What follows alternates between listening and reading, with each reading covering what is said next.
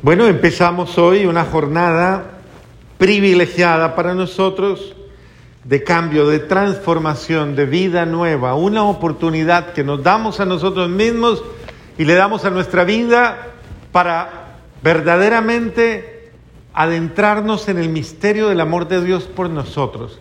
Es un tiempo que nos regalamos, un tiempo, un tiempo privilegiado de vida espiritual. Toda la, en todo momento vamos sintiendo cosas como yo quisiera orar más, yo quisiera orar mejor, yo quisiera superar este, este detalle, este pecado, yo quisiera mejorar esta actitud, yo quisiera, y, y quisiéramos muchas cosas, pero no lo estamos haciendo y muchas veces lo vamos aplazando y decimos algún día cambiaré, algún día seré mejor. Pues algún día es hoy, algún día, por eso dice el Señor, hoy es el día, hoy es el día de la gracia y hoy es el día que Dios te quiere favorecer. Y hoy es el día que Dios te quiere llenar de esas bendiciones para que tú emprendas el camino, pero no pospongas eh, esa acción de Dios en tu vida. Piénsalo, si a ti te cuesta, te cuesta porque tal vez es, eh, está muy ligado a tu pereza espiritual, a tu desidia espiritual, tal vez a todo ese tipo de cosas que a veces se van dando a tus distracciones, a tu incluso superficialidad o hasta irresponsabilidad. Y de pronto no lo asumes en serio. La iglesia a través de, y la liturgia a través de este, experiencias como esta de hoy, nos dice, ok, llegó el tiempo, ya no lo dilates más, hoy es el tiempo de cambio, hoy es el tiempo de tu vida. Y es muy bella la segunda lectura, dice, déjense reconciliar con Dios. Eh, cuando uno la escucha, dice, déjense reconciliar con Dios, ¿cómo así? Es que no, es que nosotros somos rebeldes hasta en eso. O sea, hasta en eso oponemos muchas veces resistencia. Oponemos resistencia porque, claro, se nos atraviesa nuestro ego, que es nuestro peor consejero. Se atraviesa y no nos deja, no nos deja ser dóciles y ser humildes. Y lastimosamente no es muy buen consejero y no es muy buen amigo el ego. Lastimosamente ese yo o ese ego a veces se llena de razones y de motivos para no bajar la cabeza, para no, no ser humilde y para no aceptar el amor de Dios y no aceptar la propuesta que Él me hace, una nueva vida.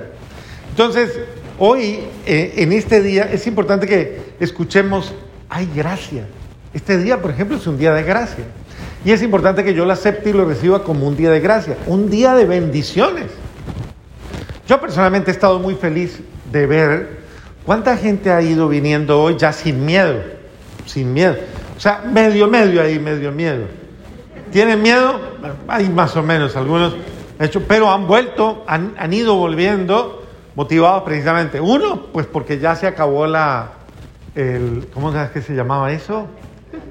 el tiempo de gracia, de exención del arzobispo, de que los que tienen miedo se pueden quedar en la casa, ya saben que se acabó, ¿no?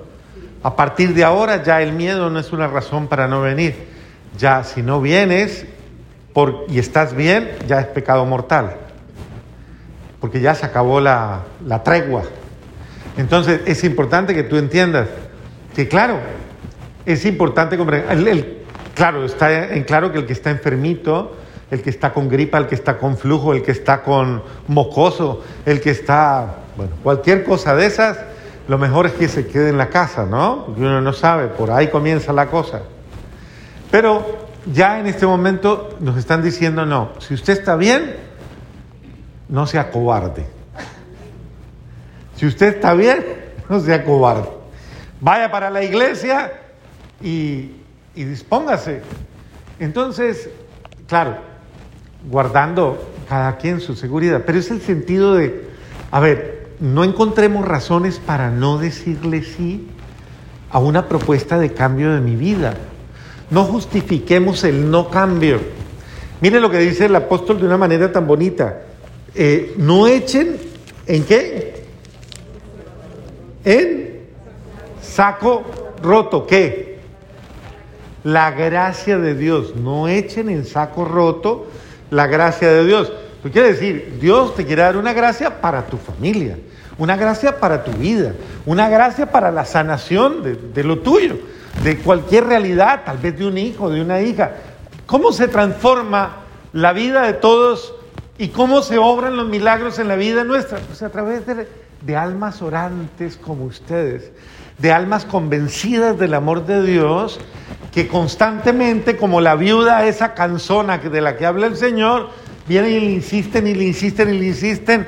Y a mí me encanta cuando la gente viene y le dice a uno, porque hay gente que tiene la delicadeza y, es muy lindo decirle, ¿se acuerda Padre que yo vine llorando y vine pidiendo y vine clamando? El Señor me lo concedió. Eso es muy lindo. Eso es muy bonito porque es, además es darle la gloria a Dios. Y, y, es mostrar que efectivamente nadie que confía en Dios queda, queda defraudado. Porque Él es fiel, y absolutamente fiel.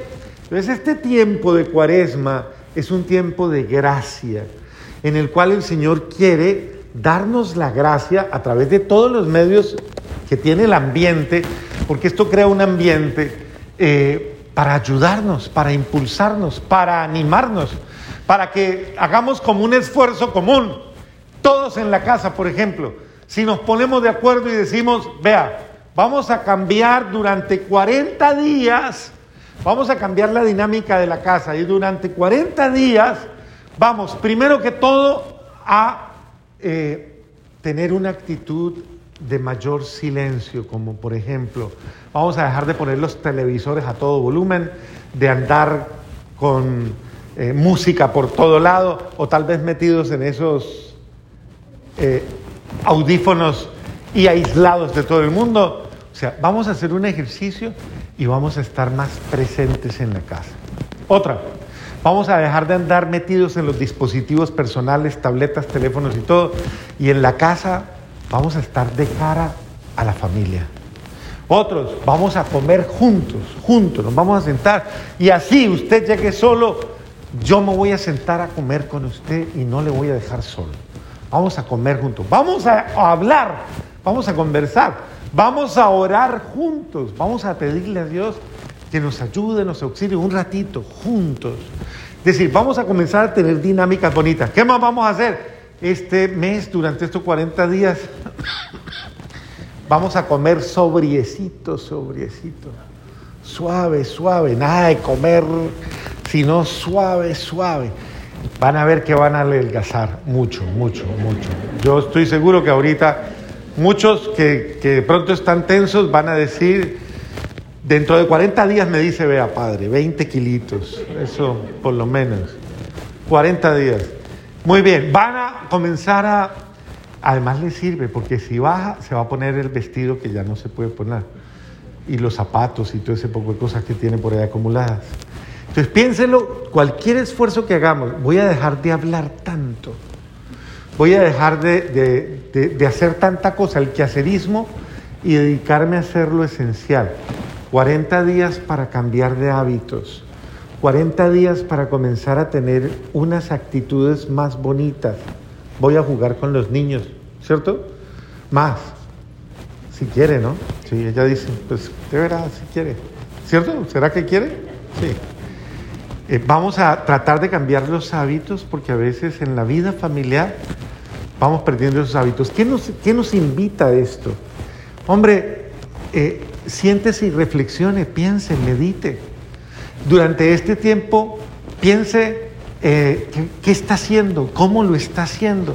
Si no lo está haciendo bien, no, no deje que las cosas simplemente, simplemente se solucionen por sí solas.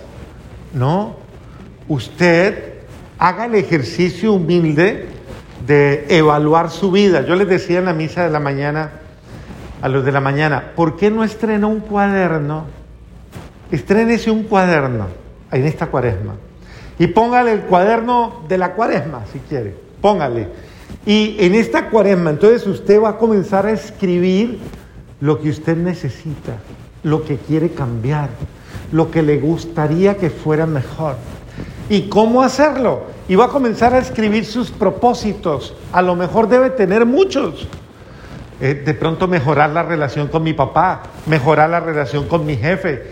De pronto eh, qué sé yo, ser un poquito más humilde, de pronto poder orar un poquito más, de pronto, hombre, eh, voy a cambiar el rencor que tengo con alguien, cualquier cosa, Pero usted siéntese en su cuadernito, no lo deje por ahí tirado, porque no está bien.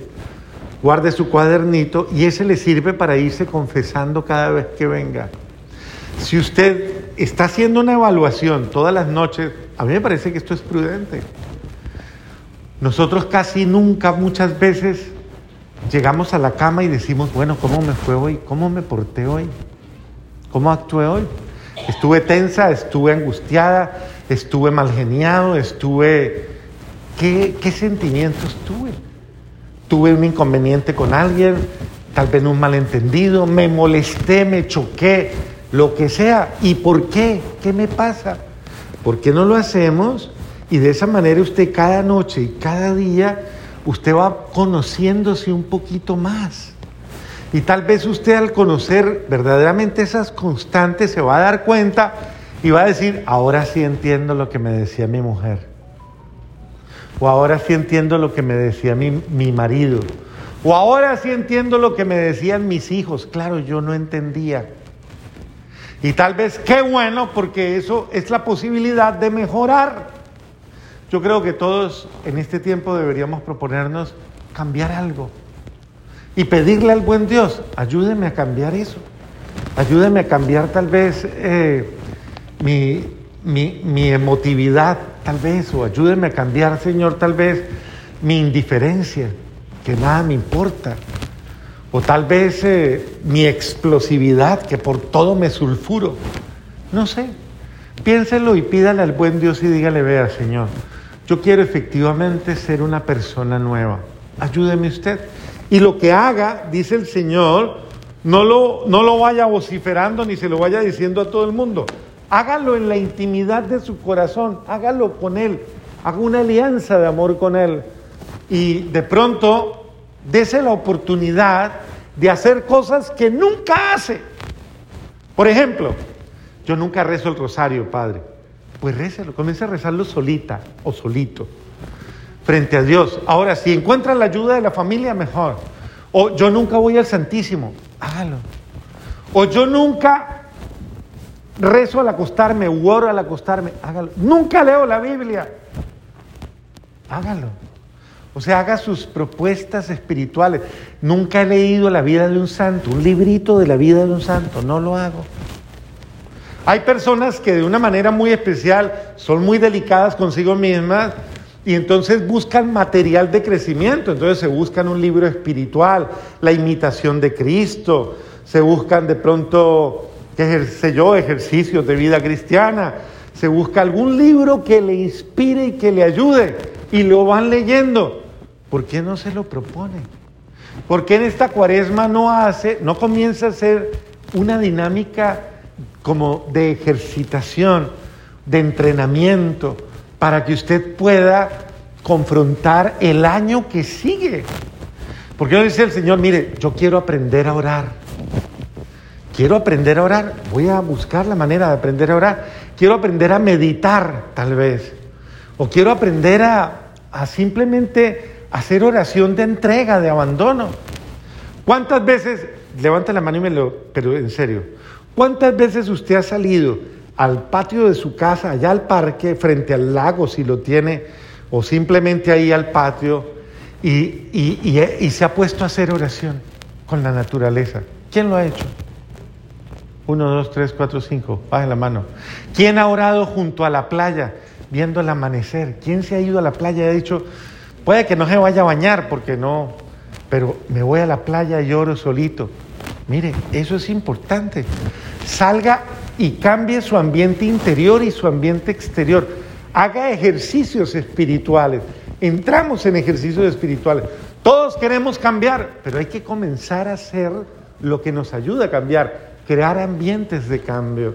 Y en esto el Espíritu Santo nos ayuda mucho. Él nos da fuerza, nos da fortaleza. Haga sus propuestas y piénselo. Yo necesito cambiar, mi familia necesita que yo cambie que yo sea mejor. Y es importante porque yo puedo ser mejor o no.